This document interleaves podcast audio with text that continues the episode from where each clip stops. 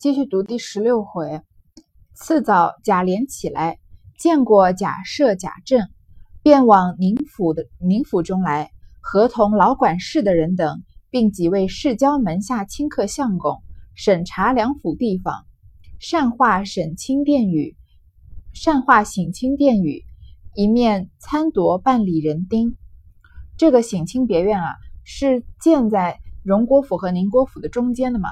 所以贾琏啊，就带着这些管事的人和亲客相公啊，来审查这两个地方，然后再同时呢，再甄选这个真正要用来建造这个省亲别院的这些人，要能用到的这些人员。自此后，各行匠艺其匠艺其极，金银铜锡以及土木砖瓦之物，搬搬运移送不歇。先令匠人拆宁府汇芳园。汇芳园墙垣楼阁，直接入荣府东大院中。荣府东边所有下人一带群房尽已拆去。当日宁荣二宅虽有一小巷界断不通，然这小巷亦即私地，并非官道，故可以连署。汇芳园本是从北拐角墙下引来一股活水，今亦无烦再引。其山石树木虽不敷用。假设住的乃是荣府旧园，其中竹树、山石以及亭榭栏杆等物，皆可挪就前来。如此两处又甚近，凑来一处，省得许多财力。纵亦不敷，所添亦有限。全亏一个老民工号山子野者，一一筹划起造。从那个时候开始啊，就开始汇集各地的名将和这个呃。工工匠吧，然后呢，用金银铜锡各种原材料啊和土木砖瓦搬运移送不歇，从运进来啊送出去，从来都不停歇的，因为马不停蹄的要建造这个省亲别院了嘛。先令匠人拆宁国府汇芳园墙垣楼阁。我们之前说宁府和荣府是连起来的，宁府是东府嘛，在东边。但是他们连起来占了整整整一条大半条街嘛，虽然是连着的，但是毕竟各自有各自的门，所以中间有隔了一段距离，所以他们要在这隔一段的距离中间啊造这个省亲别院。然后他们要做的是什么呢？首先要拆这个宁国府的墙，是汇芳园的墙和楼阁，直接入荣府东大院中。可见这个呃省亲别院啊，就是从呃宁国府的汇芳园这边到荣国府东大院这边。呃，两边为界的，然后呢，荣府东边所有的下人一带群房尽已拆去，因为宁国府在东边嘛，所以荣国府靠宁国府的那一边也是东边，很好理解吧？所以在那里的下人的下人的房子全部要拆掉，因为要造省亲别院的，不可能不可能把省亲别院造在下人的房子旁边。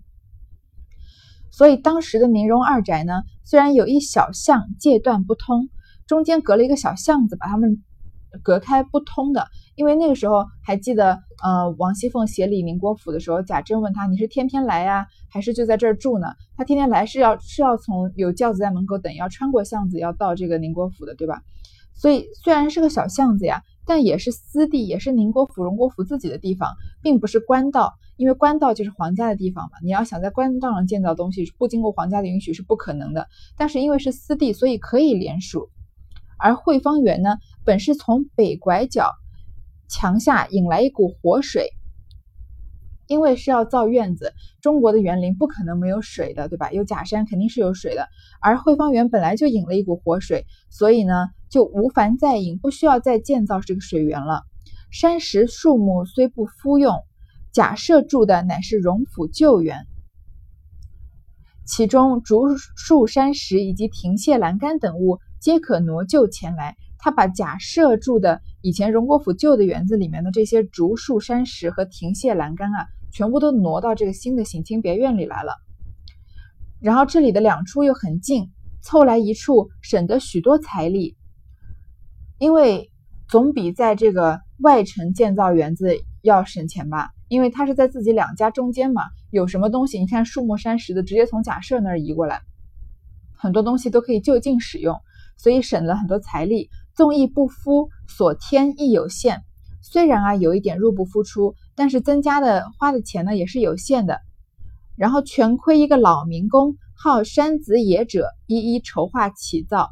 有一个老人啊，有一个人叫做他的号叫做山子野，他是这个呃省亲别院的总建筑师，是靠他筹划起造的。《红楼梦》很多地方啊，有一些突然写到的人，比如说这个老民工号山子野，这个山子野啊。如果你感兴趣的话，可以自己上网搜一搜，对他的身份呢就有非常多的猜测，又延伸到《红楼梦》是一部这个类似于反清复明的这样的书啊，然后或者是对呃说是曹雪芹自己人的原型啊，都有这个说法。这其实全书也就提了一下，这个人是总建筑师，为什么要提？呃，他有什么特别的身份？这样事情我就不在这里多多加猜测了。如果感兴趣的人啊，可以自己去百度一下。贾政不顾不惯于俗物，只凭假设、贾珍、贾琏、赖大、来生、林之孝、吴兴登、詹光、陈日新等几人安插摆布。凡堆山凿池、起楼树阁、种竹栽花、以应点景等事，又有山子野制度。夏朝闲暇，不过各处看望看望，最要紧处和贾赦等商议商议便罢了。假设只在家高卧，有借斗之事，贾珍等或自去回明，或写略节，或有话说，便传呼贾琏、赖大等命。贾蓉单管打造金银器皿，贾强已起身往姑苏去了。贾珍、赖大等又点人丁，开册籍、监工等事，一笔不能写到，不过是喧甜热闹非常而已，暂且无话。建造大观园这事情啊，虽然是要为了迎接贾政自己的亲女儿的，但是他这种呃喜欢读死书啊，看上这个为国效力的人啊，对于这种情趣上的东西呢，比较没有见地。要这个假山怎么摆啊，游廊怎么造，嗯，这种事情啊，这个一一片竹子，一些花要怎么栽，这种贾珍没有这种贾政没有这种审美观啊，所以就靠着贾赦、贾珍和这些。仆人贾琏和这些仆人辈的和亲客相公们来管，而真正要管的人呢，真正的总建造师呢是这个山子野嘛，所以他有他在谋划大局。所以呢，贾政在有空下朝的时候，不过是各处看望看望，有重要的事情呢就和贾赦商议商议。而贾赦呢，他只在家高卧，有借斗之事，这种小事情啊，让贾珍去回明，毕竟贾珍比他们要小一辈嘛。然后呢，主要做的事情呢，主要主要做事情的谁啊？都是贾琏啊、赖大，然后这些呃，贾琏这个主人辈的和那些仆人辈的在做事。贾蓉呢，管专门管这些打造金银器皿，他有自己专门管的事情。而贾强呢，已经往姑苏去了，前文不是提到过了吗？然后呢，其他的这些开册籍啊、点人丁、监工的事情啊，他说一笔不能写到，不想想写了，不过是喧甜热闹非常而已。你看，办丧事也热闹，办喜事也热闹，因为有的是钱嘛。暂且无话。且说宝玉竟因家中有这等大事，贾政不来问他的书，心中是件怅事。无奈情中之病日重一日，也着实悬心，不能乐业。这日一早起来，才梳洗完毕，意欲回了贾母去问候情中，忽见明烟在二门照壁前探头缩脑。宝玉忙出来问他做什么？明烟道：“秦相公不中用了。”宝玉听说，吓了一跳，忙问道：“我昨日才瞧了他来，还明明白白，怎么今日就不中用了？”明烟道：“我也不知道，才刚是他家的老头子来特告诉我的。”宝玉听了，忙转身回明贾母。贾母吩咐好生派妥当人跟去，到那里去望望秦钟。静一静同窗之情就回来，不许多干多耽搁。宝玉听了，忙忙的更衣出来，车犹未备，急得满厅乱转。一时催促的车到，忙上了车。李贵、明烟等跟随，来至秦中门首，悄无一人，遂蜂拥至内室，唬得群中的两个远房神母，并几个弟兄都藏之不迭。话来说，宝玉啊。因为家里面有元春省亲这么大的一件事，贾政不来问他的书，贾宝玉最怕的就是贾政吧。贾政来见到他，没有什么两件，没有什么其他事，要么就是把他骂一顿，要么就是问他读书。而贾宝玉又这么讨厌读书的，所以贾政不来问他的书呢，他就觉得很高兴，整个人自由了嘛。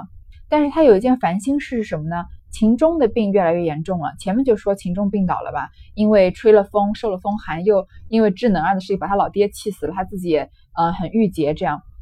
所以贾宝玉啊，也为他悬着一颗心，不能很快活的做自己想做的事情。这天早上呢，他才梳洗完毕，本来回了要贾回了贾母啊，回了史老太君，想要去见秦钟的，结果看到明烟儿在二门照壁前探头缩脑。照壁之前就说过了，是一个一一大面的墙，但是上面是有这个呃雕花呀这些比较比较华丽的装饰的，主要是为了隔开这个院落和外界的。他看到明烟在二门的照壁前探头探脑的。就问他说：“你干嘛呀？”明烟就说：“呀，秦相公不中用了，看来秦钟是快要死了。”宝玉听说吓了一跳，就说：“我昨天才看了他，还好好的，怎么今天就不行了呀？”明烟道：“我也不知道，才刚是他家的老头子来告诉我的，他们家的老一辈的仆人来告诉的。你看这个秦家，秦可卿已经死了，秦业也死了，就剩秦钟这一个人了。秦钟这一死，秦家这一派就是死绝了吧？”然后贾宝玉听了啊，赶快去回贾母。他本来就打算去看秦钟的嘛。贾母就说啊，派着妥当的人跟着到那里看看秦钟，尽一尽同窗之情就回来，不要多耽搁。宝玉听了就转更了衣出来，然后车油未备，急得满厅乱转。贾宝玉这样的公子哥出门哪能靠走呢？是要靠车的吧？但是备车还要时间，所以他衣服已经换好了，车子还没来。你看他像是不是像热锅上的蚂蚁，在厅里面急得直打转呀？就催一时催促的车到，忙上了车，然后跟着他的呢是李贵和明烟儿，也就是当时贾宝玉去上学的时候跟着他的这些人。来到门首啊，悄无一人，他都不敲门，太心急了嘛。就蜂拥至内室，这么多人啊，就一起往内室涌过来，吓得秦钟的两个远房神母，因为女人见了男人要躲嘛，还有几个弟兄，因为见到了贵公子嘛，都藏之不迭，到处找着地方躲着。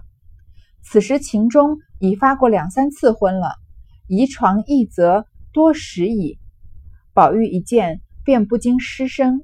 李贵忙劝道：“不可不可，秦相公是弱症，未免炕上挺扛的骨头不受用，所以暂且挪下来松散些。哥儿如此，岂不反添了他的病？”宝玉听了，方忍住。近前看见秦钟面如白蜡，和睦呼吸于枕上，宝玉忙叫道：“金兄，宝玉来了。”连叫两三声，秦钟不睬。宝玉又道：“宝玉来了。”这个时候，秦钟啊已经昏死过去两三次了。移床一则多时矣。这个“则”呢，就是竹编的床席；移床一则呢，就是移开这个卧床，换成竹席或者是草席。在民间的习俗啊，这种呃比较穷人家呀。在人质快要死的时候，就会把他从墙床上移到草席上，因为有些你看到真的很穷的人，他们一张草席裹了，不就呃把人下葬了吗？所以移床一则一移到草席上，可见就是准备好要下葬了。宝玉这么一看啊，就是失声就要哭起来了。李贵就赶快劝他说：“别哭别哭，秦相公是弱症，他身体虚弱嘛，肯定是炕上挺扛的骨头不受用，这个炕太硬了呀，他骨头他骨头不舒服。”所以移下来松散些，其实是绝绝对的是安慰，肯定是人快死了嘛。说哥如此，贾宝玉你这样哭啊，不是要添了他的病吗？宝玉听了呢，就赶快忍住，往前一看呀，秦钟的脸好像白蜡一样，和睦，眼睛闭着，呼吸于枕上。宝玉就叫说金兄，因为秦可这个秦钟不是秦金卿吗？说宝玉来了，连叫两三声啊，秦钟也不睬。宝玉就又说一句，宝玉来了。那秦钟早已魂魄离身，只剩得一口悠悠余气在胸。正见许多鬼判持牌提锁来捉他，那秦钟魂魄哪里肯去？又纪念着家中无人掌管家务，又记挂着父亲还有留积下的三四千两银子，又记挂着智能尚无下落，因此百般求告鬼判，无奈这些鬼判都不肯徇私，反叱咤秦秦中道。亏你还是读书的人，岂不知所语俗语说的“阎王叫你三更死，谁敢留人到五更”？我们阴间上下都是铁面无私的，不比你们阳间沾情故意，有许多的关爱处。秦钟的魂魄已经离开他的身体了，快要死了，但是他还剩着一口气在胸口。有很多鬼判，因为那个年代不是呃相信人死了是有这个黑白无常啊，还有这些呃鬼判提牌来捉他的嘛，把他捉到这个阴间去的嘛。那秦钟的魂魄不肯去啊，他想着是什么呀？他想着的都是一些俗事，念着家中无人掌管家务，秦家这一派都死绝了嘛，谁还能管这个秦府的任何事情呢？还记挂着父亲留的三四千两银子，还想着钱，又想着智能儿还没有下落。好，这里智能儿你也算是得偿所愿了。你为了秦钟这么远从这个水渊跑来投靠他，被被赶出去，秦钟至少死前还是想着你的。但他想着都是一些俗世间的事情啊，还是看不破呀。然后就求这鬼判不要带他走。这些鬼判啊都不肯徇私，还骂秦钟。说你还是读书的人呢，难道没听过这句话叫“阎王叫你三更死，谁敢留人到五更”吗？我们阴间上下的人都是铁面无私的，不像你们阳间的人啊，有很多的情谊，有很多的关爱处，就是瞻前顾后的嘛。正闹着，那秦钟魂魄听见“宝玉来了”四字，便忙又央求道：“列位神差，略发慈悲，让我回去和这一个好朋友说一句话就来的。”因为贾宝玉在喊他嘛，在阳间喊他说宝玉来了，秦钟又来求这些人啊。这些人虽然是鬼，但他求他是神差，发发慈悲吧，和这个好朋友说一句话。众鬼道：“又是什么好朋友？”秦钟道：“不瞒列位，就是荣国公的孙子，小名宝玉。”那判官听了，先就唬慌起来，忙喝骂鬼使道：“我说你们放了他回去走走，你们断不依我的话。”如今只等他请出个运旺时盛的人来才罢。众鬼判众鬼见督判如此，也都忙了手脚，一面又抱怨道：“您老人家先是那等雷霆电雹，原来见不得宝玉二字。依我们的见识，他是阳，我们是阴，怕他们也无益。洋人岂能将事压阴府吗？”判官虽肯，但众鬼使不依，这也没法儿。秦钟不能行转了，再讲宝玉连叫数声不应，又等了一回。此时天色将极晚了，李贵、明烟再三催促回家，宝玉无奈，只得出来上车回去。不知后面如何，且看下回分解。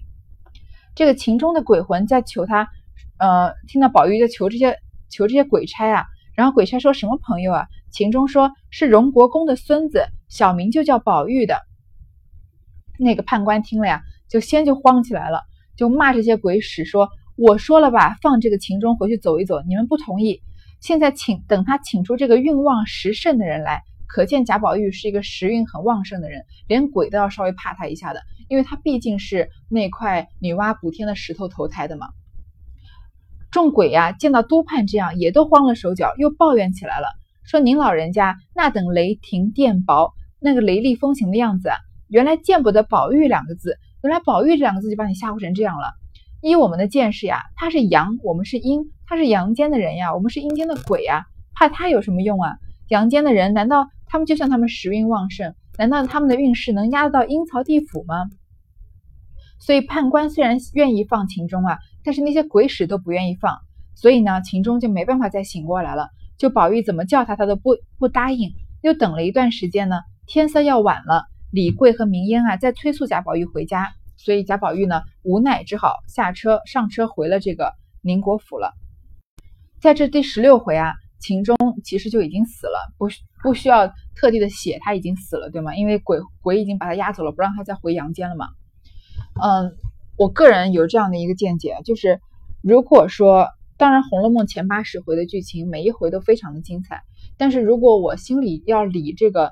主线的剧情的话，在我的心目中，《红楼梦》的主线剧情是从十七回开始的。在十六，在十七回之前，在我心目中，当然他是把每一个人的性格也写得很优秀，就是写得很淋漓尽致。嗯，然后有很多人物在，虽然在十七回之前就死了，但是也很有他们的这个风格。但是在十六回之后，呃，这个贾。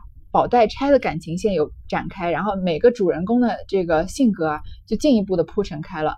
所以，嗯，对我来说呢，十六回十六回之前是很重要的，这个，嗯，所谓的先抑后扬的比较，嗯，写的比较算是铺垫的这些情节。这是我个人的意见。所以在十六回结束的时候呢，我想给大家再理一下这个贾府的人脉关系，因为我录这个视频的初衷不是视频了，我录这个音频的初衷是给呃没有读过《红楼梦》想要入门的人听的，因为毕竟水平也不是说很高，然后嗯。就在在很多很懂《红楼梦》的人面前，算是班门弄斧了。所以，嗯，在我刚开始读《红楼梦》的时候啊，我其实甚至读了几次，人物的关系啊都搞得不太清楚。因为《红楼梦》三百多个人物，实在谁是谁的丫鬟，谁是谁的长辈，实在弄得不太清楚。但是十六回已经读完了，相信大家在脑海里面有一个大概的印象，有一有一小半的人已经出过场了，呃，主线的人都就算没有出场啊，也被提过了。所以我在这里再理一下呢，希望能帮助他们大家在这个嗯十七回开始的嗯剧情即将要缓缓的铺展开来的时候，对每个人是什在贾府是什么样的人，有什么样的位置，再有一个了解。我们来看一看这个关系到底是什么。如果有兴趣的话，你们可以再回去翻一翻这个冷子兴演说荣国府那一段。然后他有比较详尽的解释，我这里呢就白话的跟大家再重新解释一下。如果已经对人《红楼梦》的人物关系很清楚的这段可以跳过了。首先，主要的人物来说，贾府是全家的人都姓贾的嘛。然后呢，有宁国公和荣国公，所以有宁国府和荣国府，对吧？宁国公第一代的宁国公呢就叫做贾演，第一代的荣国公叫贾元。他们在《红楼梦》里面已经是，嗯，都是石老太君上一辈的人了，所以早就死了嘛，嗯，但是宁国公在荣国和荣国公啊，他们的魂魄是有出现的，因为还记得这个警幻仙姑说嘛，来呃找这个嗯林黛玉的时候啊，然后遇到了宁国公和荣国公，叫他好好调教调教贾宝玉，所以这一切的故事是从宁国公和荣公荣国公开始的，他们是开国元勋。宁国公贾演的儿子呢叫贾代化。在《红楼梦》开始的时候，他也已经死了，所以不用多说。荣国公贾元的儿子叫贾代善，贾代善也已经死了，然后他也没有戏份，但是他的夫人还是活着的。他的夫人啊，就是史老太君，也就是贾母。然后贾史王薛是四大家族嘛，史老太君就来自于贾史王薛的史家。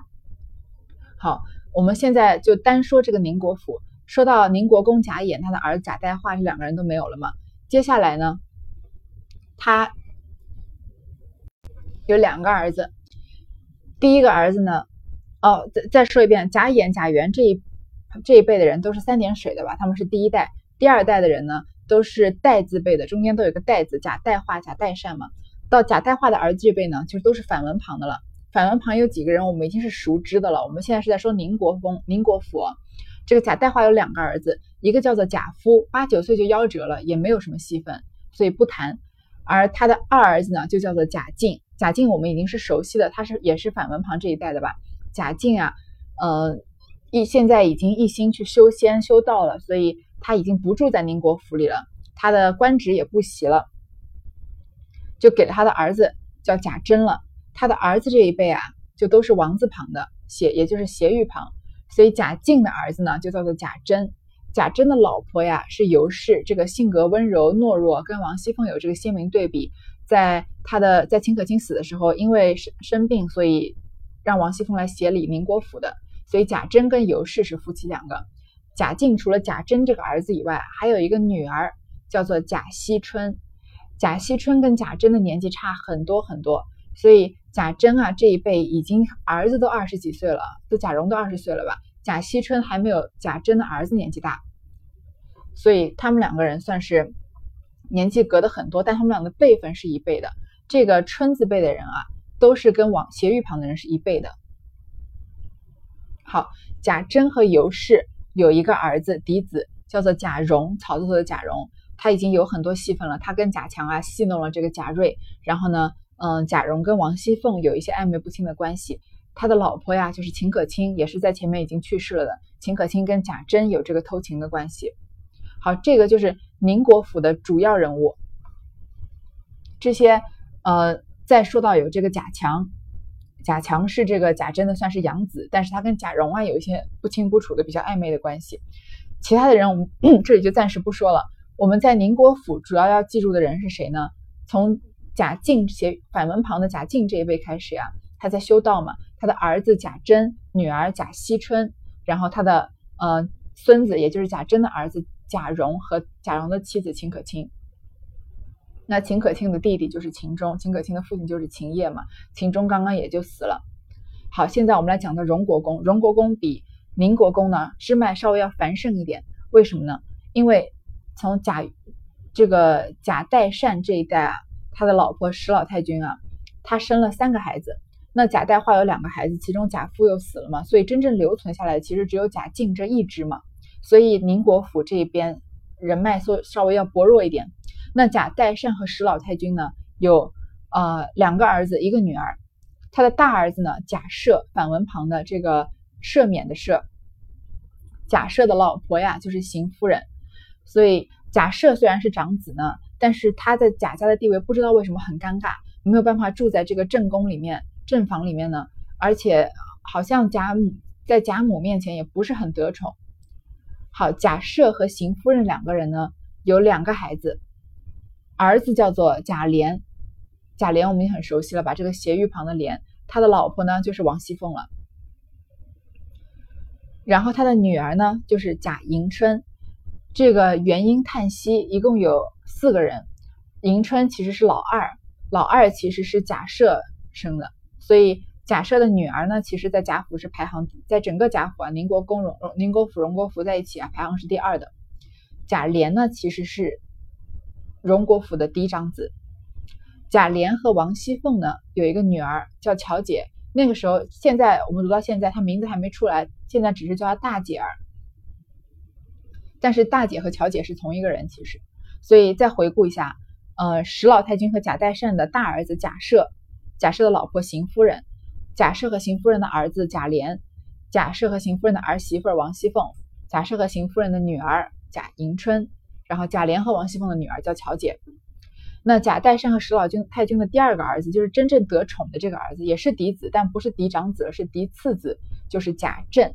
政是政治的政，他的老婆呢就是王夫人。王夫人啊。和王熙凤的关系是，王熙凤是王夫人的内侄女，他们两个人都是从王家嫁到贾家来的。